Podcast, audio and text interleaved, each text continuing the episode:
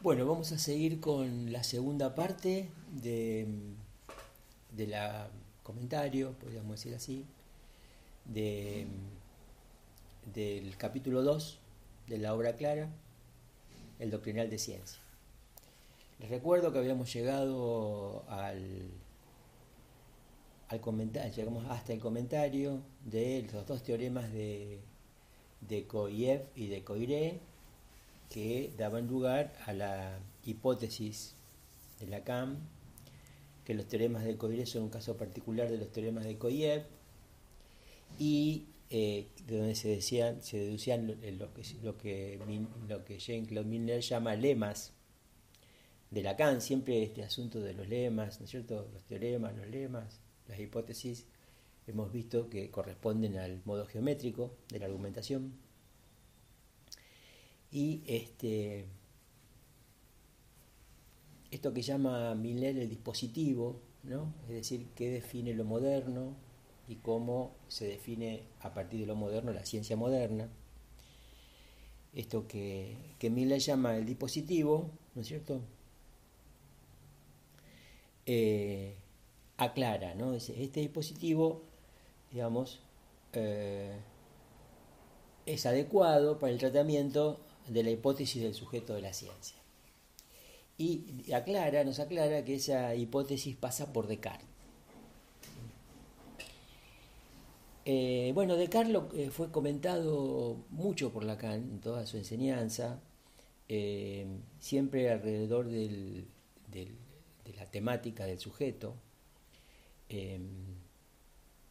Y hay este, este, un análisis muy pormenorizado por parte de Lacan del cogito cartesiano eh, y está tratado de distintas maneras en distintas oportunidades. ¿no? Es difícil, yo diría, eh, unir todos esos comentarios en uno solo y aquí nos vamos a tener solamente a lo que podría llamarse la demostración de que el sujeto eh, sobre el que operamos en el psicoanálisis es el sujeto de la ciencia y por ende, digamos, es el sujeto cartesiano, es el sujeto que está articulado en, las meditaciones metafísicas este, de Descartes, ¿no? que se sintetizan en el pienso luego soy, que en realidad así, eso solo dicho así no dice demasiado, y es por eso que vamos a entrar más finamente a ver de qué manera este, ese pienso luego soy arroja, digamos así, da lugar a lo que llamamos el sujeto.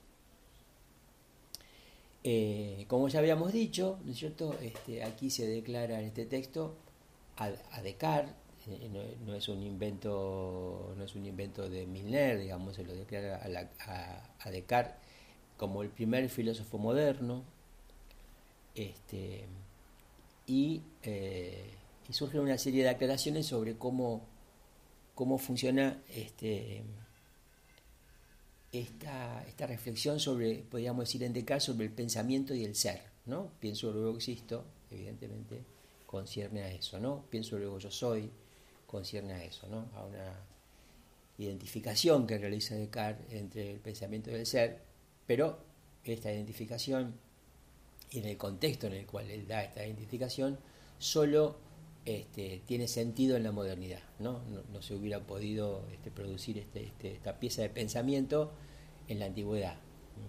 Es este, bien moderna, la, es fundante de la modernidad y es bien moderna la reflexión de Descartes. Eh, dice, dice Miller, ¿no? Dice, bueno, este,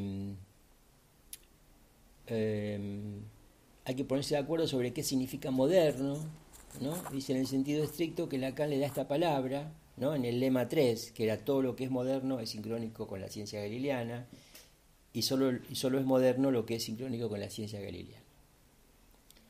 Solo puede significar lo siguiente, dice Miller. Se supone que Descartes da a ver, por el ordenamiento interno de su obra, aquello que el nacimiento de la ciencia moderna requiere al pensamiento.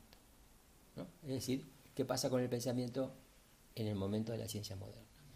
Ahora bien, el edificio cartesiano se apoya de manera crucial en el cogito, el pensamiento de la ciencia por ende necesita aquello que el cogito testimonia, el hecho de que el autor de las meditaciones sea a sí mismo el creador de la geometría analítica y el autor de una dióptrica, constituye ciertamente una prueba de peso ¿no? que, está, este, que está involucrado con la ciencia moderna, Descartes. También es necesario que este no sea un dato contingente, un conjunto de proposiciones que articulan lo que se puede denominar el cartesianismo radical de Lacan lo sostiene. Y ahora vienen las proposiciones. ¿no? Si Descartes es el primer filósofo moderno, lo es debido al cogito. Descartes inventa el sujeto moderno, ya lo habíamos dicho, ¿no? Es Descartes el que inventa el sujeto, no Freud. Descartes inventa el sujeto moderno, Descartes inventa el sujeto de la ciencia. El sujeto freudiano, concluye Milner, en la medida en que el psicoanálisis freudiano es intrínsecamente moderno, no podría ser otro que el sujeto cartesiano. Es decir, lo que habíamos articulado anteriormente, ¿no? de que la ciencia es condición del psicoanálisis. ¿no? No, se hubiera podido inventar el psicoanálisis si no fuera por el paso dado por Descartes, dice en algún momento Lacan, significa que este, solo el psicoanálisis con esta condición, con la condición de que se haya constituido la ciencia moderna con las características que estamos trabajando que esta ciencia posee. Continúa. Em, ¿no? Está relacionando la invención del sujeto moderno como sujeto de la ciencia y este sujeto como siendo al mismo tiempo el este, sujeto freudiano porque el psicoanálisis este, freudiano es intrínsecamente moderno. Entonces dice, no se trata solo de una correlación eh, de una correlación cronológica, es decir, que estas cosas surgieran al mismo tiempo, dice, se supone además un parentenco discursivo. La lista de, argumentos es la siguiente. La física matematizada elimina todas las cualidades de los existentes. Es el teorema 3.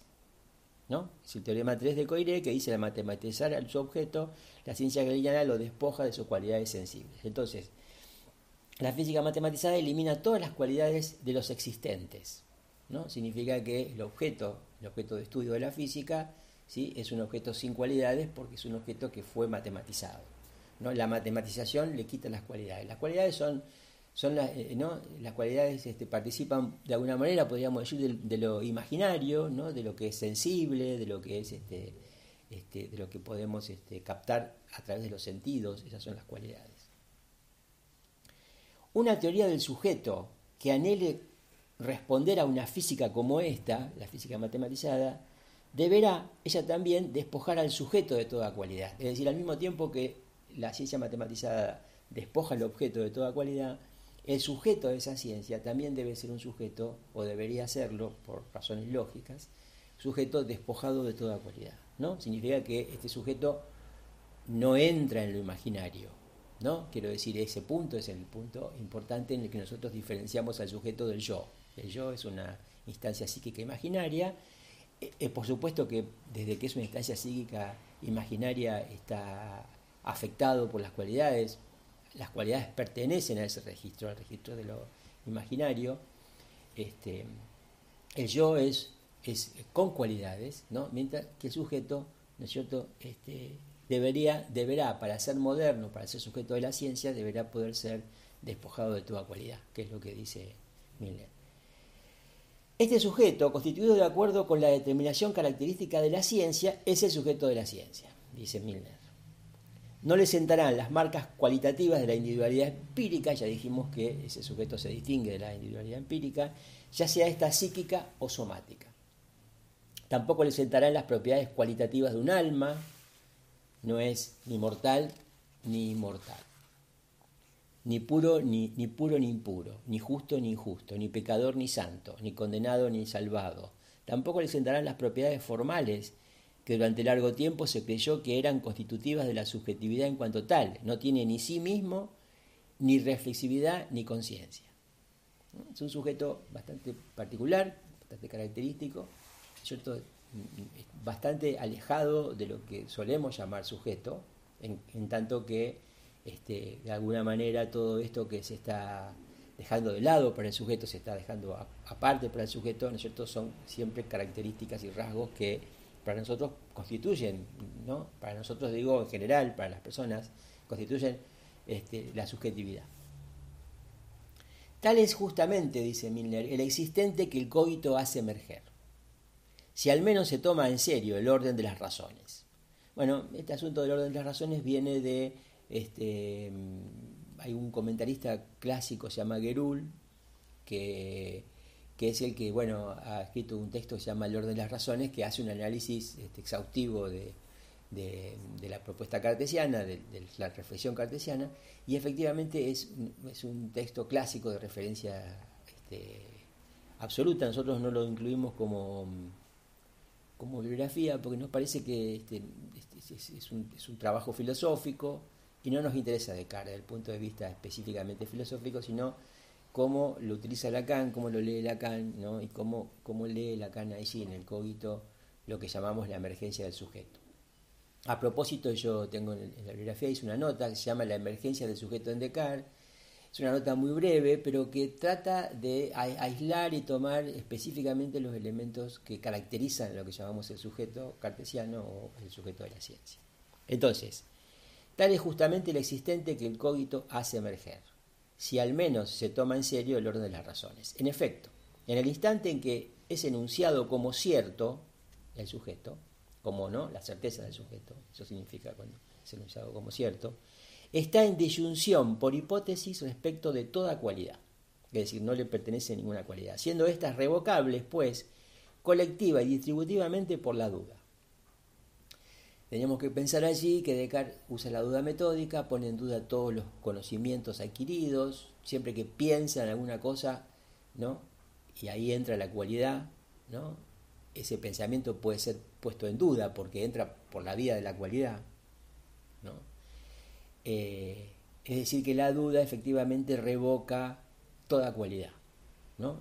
Eh, desde el punto de vista de la duda, toda cualidad es revocable. Eh, el pensamiento mismo, dice Milner, por el que se lo define, es estrictamente cualquiera. O sea, el pensamiento por el que se define al sujeto, ¿no? Es estrictamente cualquiera. Es el mínimo común de todo pensamiento posible, ¿no? ¿Se acuerdan este, lo que es el mínimo común múltiplo en las operaciones aritméticas? Bueno, es el mínimo común de todo pensamiento posible. Si todo pensamiento posible tiene algo, eso conduce al sujeto. No importa la, cualidad, la característica que recorre ese pensamiento, porque lo que nos interesa no es ese el pensamiento en base a las cualidades que son revocables por la duda, sino el pensamiento mismo como tal. Porque todo pensamiento, cualquiera que sea, verdadero o falso, empírico no, razonable o absurdo, afirmado o negado o puesto en duda, puede brindarme la oportunidad de concluir que yo soy, ¿no? que es la conclusión a la que llega Descartes. ¿No? Ustedes saben que Descartes dice, bueno, dudo, dudo, en, el, eh, dudo en el conocimiento, eh, dudo del se puede dudar del conocimiento sensible, se puede dudar del conocimiento matemático, ¿no? Decir, aquello en lo que Descartes piensa, ¿no? Entra en el, en el terreno de la duda porque, digamos, no, no, no este, aseverar, ¿no es cierto?, que, que allí haya una certeza. Duda de todo Descartes duda, de todo tipo de pensamiento, duda de todo tipo de conocimiento, ¿no? Siempre, siempre desde el punto de vista de la cualidad. Cuando ese pensamiento pierde la cualidad, es decir, cuando es el pensamiento como tal, sin cualidades, cuando es el pensamiento como hecho, ¿no? Ese es el punto en el cual Descartes encuentra, digamos, una certeza. Es decir, él puede dudar de todo aquello en lo que piensa, ¿no? Donde entra siempre que piensa en algo, ¿no? Este, piensa en, el conocimiento sensible o toma el conocimiento sensible, el, pensamiento toma la cuestión matemática, todo, eso, pero lo que no puede dudar es de que él está pensando. Cuando duda de todo aquello de lo que duda, no puede dudar que está dudando, de que está pensando. Pero no, eh, no que está pensando en algo, sino es el solo hecho de pensar. ¿no? Esto es importantísimo para que se entienda cómo funciona la duda en Descartes y en qué punto Descartes puede detener esta duda y puede encontrar una certeza. Es una certeza mínima, es, eso, es el mínimo común de todo pensamiento posible. Por eso, como dice Miller, digamos, ¿no? todo pensamiento, cualquiera que sea verdadero o falso, no importa si sea verdadero o falso, empírico o no, razonable o absurdo, afirmado o negado o puesto en duda, puede brindarme la oportunidad de concluir que yo soy. Dice Miner, correlato sin cualidades supuesto un pensamiento sin cualidades. Se aprecia en qué, en qué es existente, nombrado sujeto por Lacan, no por Descartes, responde al gesto de la ciencia moderna. ¿no? Es Descartes, el que, Lacan el que dice el sujeto. El sujeto emerge en Descartes. ¿no? Descartes inventa el sujeto. ¿no? El sujeto está ahí, ¿no es cierto? Está ahí en el momento en el cual encuentra Descartes esa certeza. Por eso que Lacan puede hablar de que la certeza es del sujeto, ¿no? Es del sujeto. Y fíjense cómo se encuentra esa certeza del sujeto, cuando, cuando se dejan caer este, todo aquello en lo que se piensa y solamente queda el pensamiento vacío, el pensamiento, ¿no? solo la forma del pensamiento queda, ¿no? O sea, pierde todo contenido el pensamiento en ese punto, para poder remitirnos al sujeto. Bueno, pensemos de alguna manera que ¿No es cierto? La, asociación libre en el análisis este, propone al analizante decir lo que se le ocurre. Nunca se propuso al analizante que cuando habla diga verdades. Podría mentirnos. Es más, si se quiere, al proponerle que asocie libremente, se le propone que diga cualquier cosa. Porque no nos interesa estrictamente aquello que, dice, que diga, digamos, sino el hecho de que está hablando, el hecho de que lo diga. ¿no? En ese punto hay una, correlación entre, este, ¿no es cierto?, este, lo que dice, lo que propone Descartes y lo que propone Freud cuando propone la asociación libre. Es decir, a nosotros no nos interesa la verdad o la falsedad de los enunciados del analizante, nos interesa su enunciación. Nos interesa que él está hablando cuando dice eso y las cosas que le pueden ocurrir mientras habla, ¿no? que es el caso donde aparecen los accidentes del discurso, los lapsos, los chistes, los sueños o este, los olvidos, ¿no es cierto? Es decir, para ser un poco más este, claro sobre este punto, no le creemos demasiado al, paciente. ¿no? se trata de que nosotros le creamos lo que dice, no, no ese es el punto eso no es de nuestro interés, ¿no? Lo escuchamos, que es algo bastante diferente. Continúa Milner. Es verdad que Descartes no se detiene allí, pasa sin esperar, ¿no? No se detiene allí, ¿qué significa? No se detiene, digamos, en ese sujeto, ¿no? En, ese existente que es Lacan el que lo llama sujeto, ¿no? ¿no? Encuentra esa certeza y sigue adelante. Por eso dice Milner, es verdad que Descartes no se detiene allí, pasa sin esperar y cual deprisa a la conciencia y al pensamiento cualificado. ¿no? Es decir, esa salida del cogito, ese pienso, ¿no es cierto?, que es lo que da, el hecho de pensar, que es lo que le da la primera certeza a Descartes, ¿no es cierto?, que, que, lo saca de ese abismo de la, de la duda este, sin fondo, porque al fin de cuentas se presenta así, como una duda sin fondo, ¿no? Descartes encuentra esa certeza y enseguida pasa al pienso, luego, luego existo, eh, pienso, luego, luego yo soy. Por eso que el pensamiento, si bien en ese punto podríamos decir así, se vacía, se vacía de contenido, ¿no? inmediatamente Descartes ¿no? lo, vuelve a, lo vuelve a llenar, ¿no es cierto? Por eso que dice este, pasa sin esperar y cual deprisa la conciencia y al pensamiento cualificado. Sigue Milner. Pues se trata efectivamente de pensamiento cualificado una vez planteada la sinonimia, una cosa que piensa, es decir, una cosa que duda. ¿Qué soy? ¿no? Una cosa que piensa, es decir, una cosa que duda, que concibe, que afirma, que niega, que quiere, que no quiere, que imagina y que siente. Es decir, ahí se pasa al pensamiento cualificado, ¿no? Al, a la cualidad, se vuelve a la cualidad que, se, ¿no? Este, que, que por la operación cartesiana habíamos dejado de lado anteriormente. ¿no? Se comprende, pues, dice Milner, que Lacan nunca se apoya en lo que se puede llamar la avanzada extrema del cogito, es decir, ¿no? la salida del cogito, ¿no? y que por todos los medios se dedique a suspender el paso del primer tiempo al segundo. ¿no? Se entiende que el primer tiempo es el pienso, el segundo es luego existe. Con este fin encierra el cogito en su enunciación estricta. Esto es importante, ¿no? Es la enunciación del cogito lo que nos interesa, no los enunciados. Los enunciados son son cualificables, ¿no? Giran alrededor de la cualidad, ¿no? La enunciación, no. La enunciación es este, el despojo absoluto de la cualidad. Por eso, con este fin encierra el cogito en su enunciación estricta y cierra además esa enunciación sobre sí misma, haciendo de la conclusión luego yo soy el puro, este, la pura pronunciación sería de la, premisa, de la premisa yo pienso, ¿no? Escribir dos puntos, yo pienso, dos puntos, luego yo soy, con comillas alrededor de la segunda cláusula, ¿no? Yo pienso, dos puntos, luego yo soy.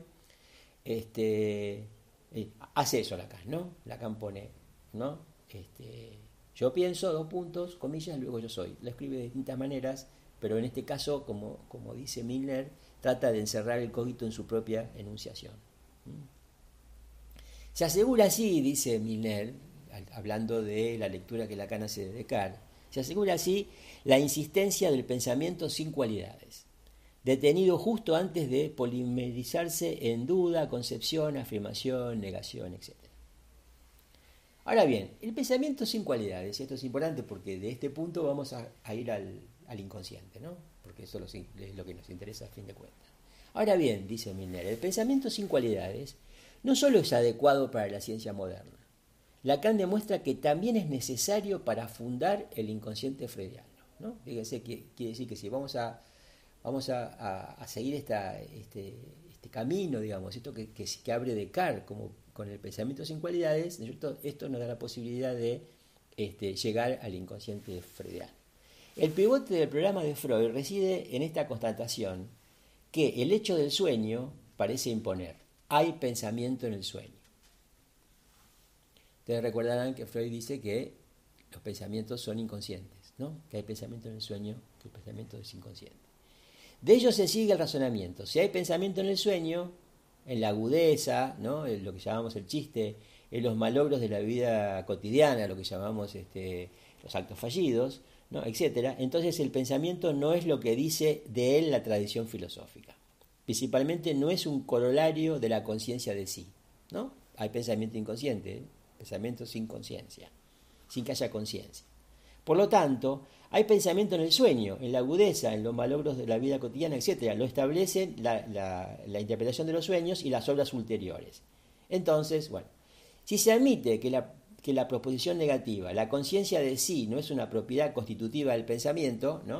Porque si el pensamiento es inconsciente, entonces la conciencia de sí no tiene nada que hacer respecto al pensamiento, se estenografía con el nombre de inconsciente, dice, este, si se admite que la proposición negativa, la, conciencia de sí, no es una propiedad conductiva del pensamiento, se estenografía con el nombre de inconsciente, se obtiene el teorema.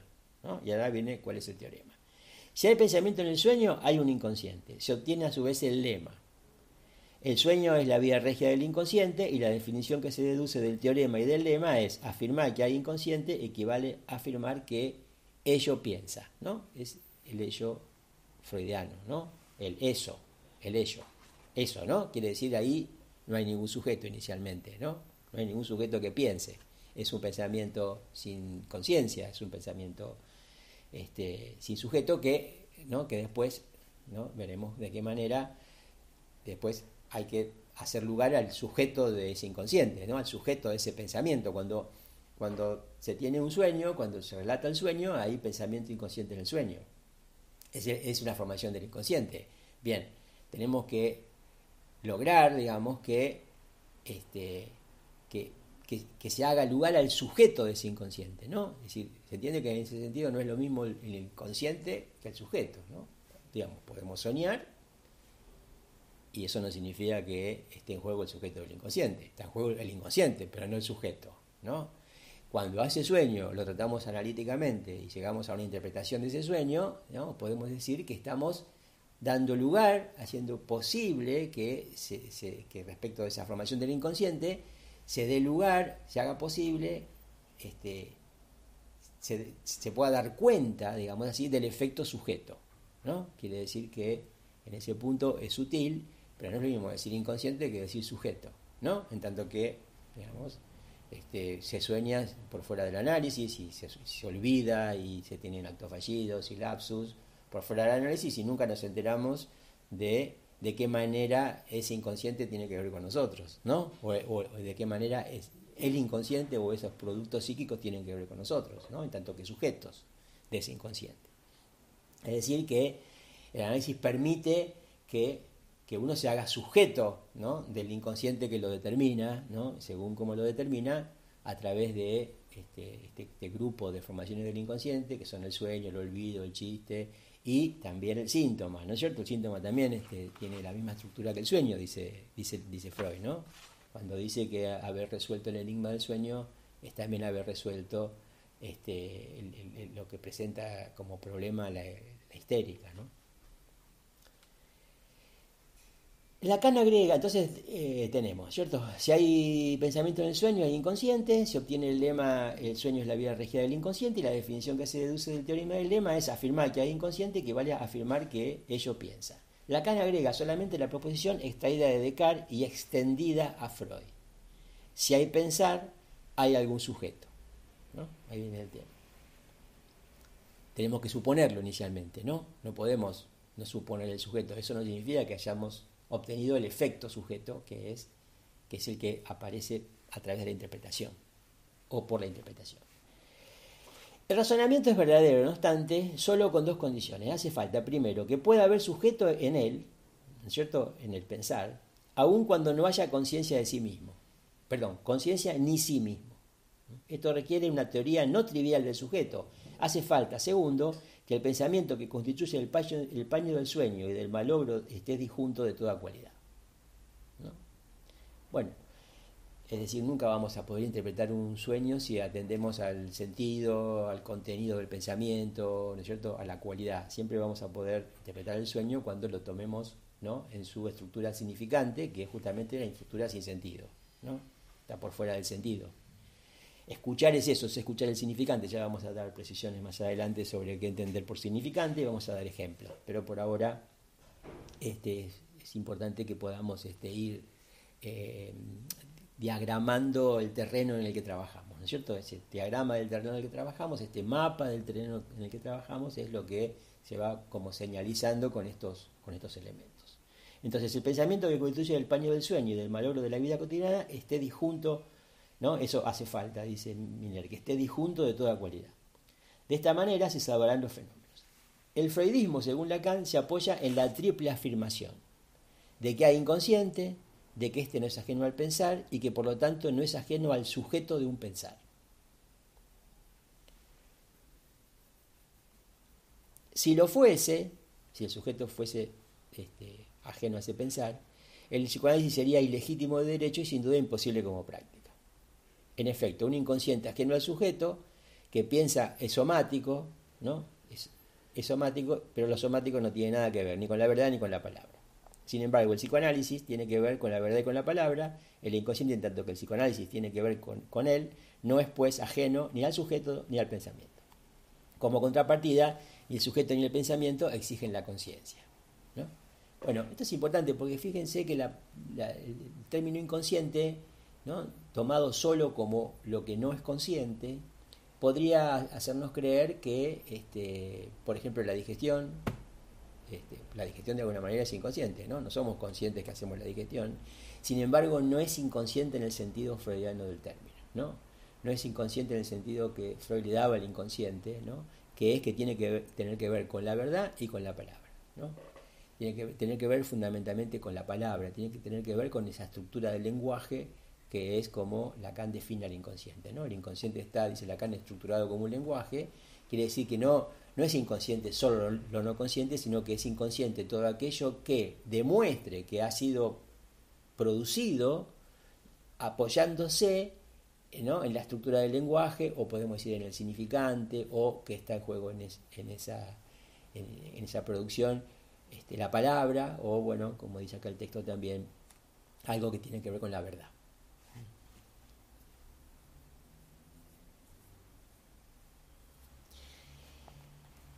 Bueno, hay algunas consideraciones este, que sigue haciendo que sigue haciendo este, Milner, ¿no es cierto?, sobre el sujeto, ¿no es cierto? Eh, como sujeto de la ciencia. Para llegar a concluir, y esto es lo, donde yo quería arribar, ustedes van a leer el texto y van a preguntar en todo caso, tanto en los teóricos como en los prácticos, en las consultas, van a preguntar lo que no entiendan, lo que les parezca que hay que aclarar, este, porque bueno, no podemos explicar todo si algunas cosas ustedes las pueden este, este, aprender espontáneamente, ¿no es cierto? cómo llega a definir eh, Milner lo que llama doctrinal de ciencia en Lacan. ¿no? Dice, la teoría de la ciencia deriva de Coiré y Coyer, ya lo vimos. La interpretación unitaria de Descartes, sabio y metafísico, se apoya en Coiré. La interpretación del cogito es dependiente de Gerul, ¿se acuerdan? Yo lo nombré a Gerul. Se lo escribo para que igual lo van a encontrar.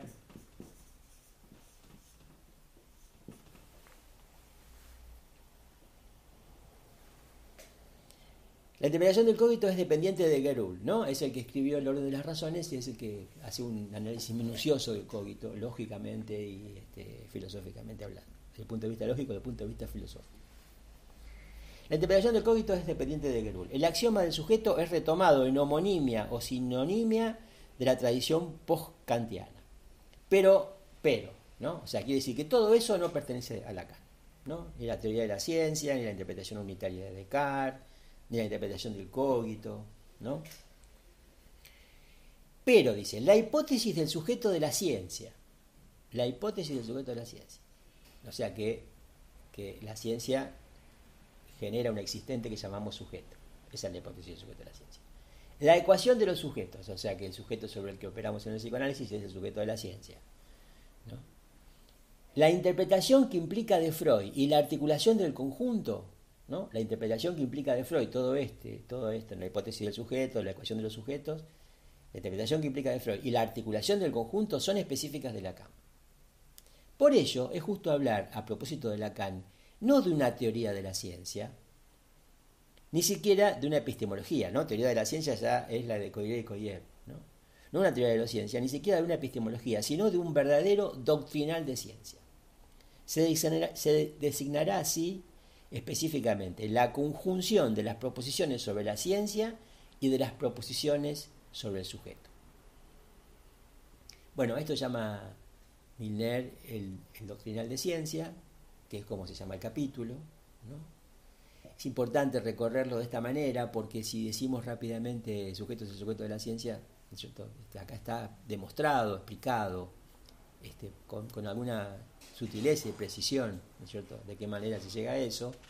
Ustedes van a ver que el capítulo tiene otros puntos, la estilística historicista, este, la epistemia antigua, son los otros puntos que, faltan para, digamos así, completar el capítulo, que el historicismo no es necesario,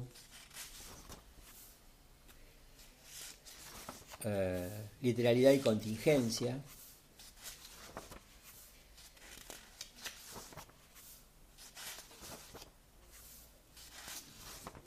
Y ahí termina. Se dan cuenta que hemos comentado, o he comentado en estas clases, solo dos puntos de un montón de puntos, creo que llega a ser siete o ocho puntos. Es evidente que no podemos hacer este trabajo con todos los puntos.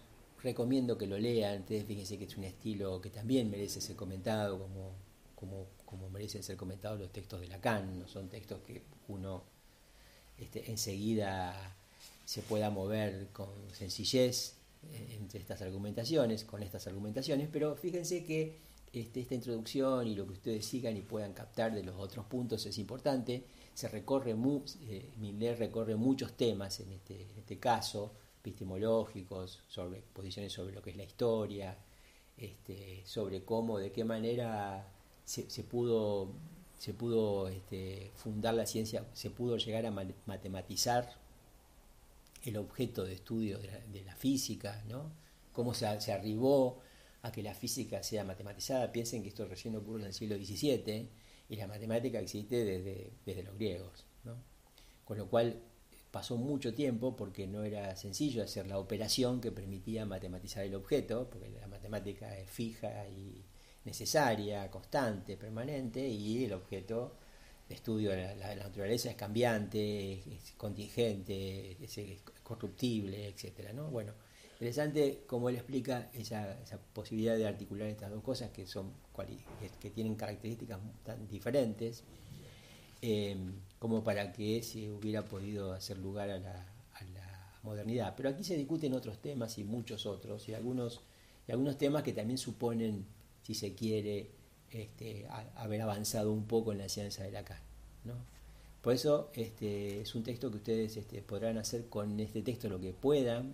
Fíjense que lo importante son estas articulaciones, las más importantes son estas articulaciones que, yo he tratado de, de, ir, de ir entre explicando y leyendo del propio texto, como para que este, ¿no? yo no haga un, desarrollo y de pronto el texto quede bastante distante de lo que yo digo, sino trate de aproximarme al texto y explicar algunos de estos puntos como para que ustedes vayan viendo y, vayan recordando de qué manera Miller argumenta y de qué manera una cosa este, se pone en relación con la otra. Fíjense que estamos poniendo en, relación la, el, a Descartes, el cogito cartesiano, eh, a, Descartes en relación, por supuesto, con la ciencia y que con, con existente que, a la que la ciencia hace lugar, ¿no? hace lugar, pero forcluye, como expliqué en una de las clases anteriores, es decir, hace lugar es existente, pero ese existente no entra dentro de la ciencia, entonces ese existente que llamamos sujeto es el, sujeto sobre el que operamos en el psicoanálisis, ¿no? que por supuesto ¿no? no tiene por qué, por esta razón, ser considerado científico, ni mucho menos, sino que inclusive tiene una posición hasta podríamos decir crítica o, analítica, digamos así, respecto de la ciencia, ¿no? Puede entrever los límites de la ciencia, que efectivamente los tiene la ciencia, y justamente pasan por el tema del sujeto que la ciencia está imposibilitada de poder este, incluir. Y como esto, este, que está en Descartes como pensamiento sin cualidades, este, el punto de certeza en el cual, al cual arriba Descartes y, este, y este, acaban, digamos, o limitan su, la, duda, la duda abismal en la que se compromete, cómo ese punto de certeza que lleva, que surge del pensamiento sin cualidades es, este, es este, se, lo reencuentra, digamos así, en lo que Freud dice cuando habla del pensamiento inconsciente. ¿no? El pensamiento inconsciente es el pensamiento sin cualidades y entonces todo esto también apunta, conduce, nos orienta hacia lo que llamamos sujeto, que es importante porque si operamos sobre un sujeto y ese es el sujeto sobre el que operamos, este, en el psicoanálisis este, sería, este, sería un, este, una, falta seria, cierto? No poder situar con precisión ese sujeto, que, que, hablemos de sujeto sin saber de qué estamos hablando, ¿no es cierto? Bueno, esto es por hoy y este, bueno, próximamente vamos a seguir con los otros temas. Así que bueno, los dejo.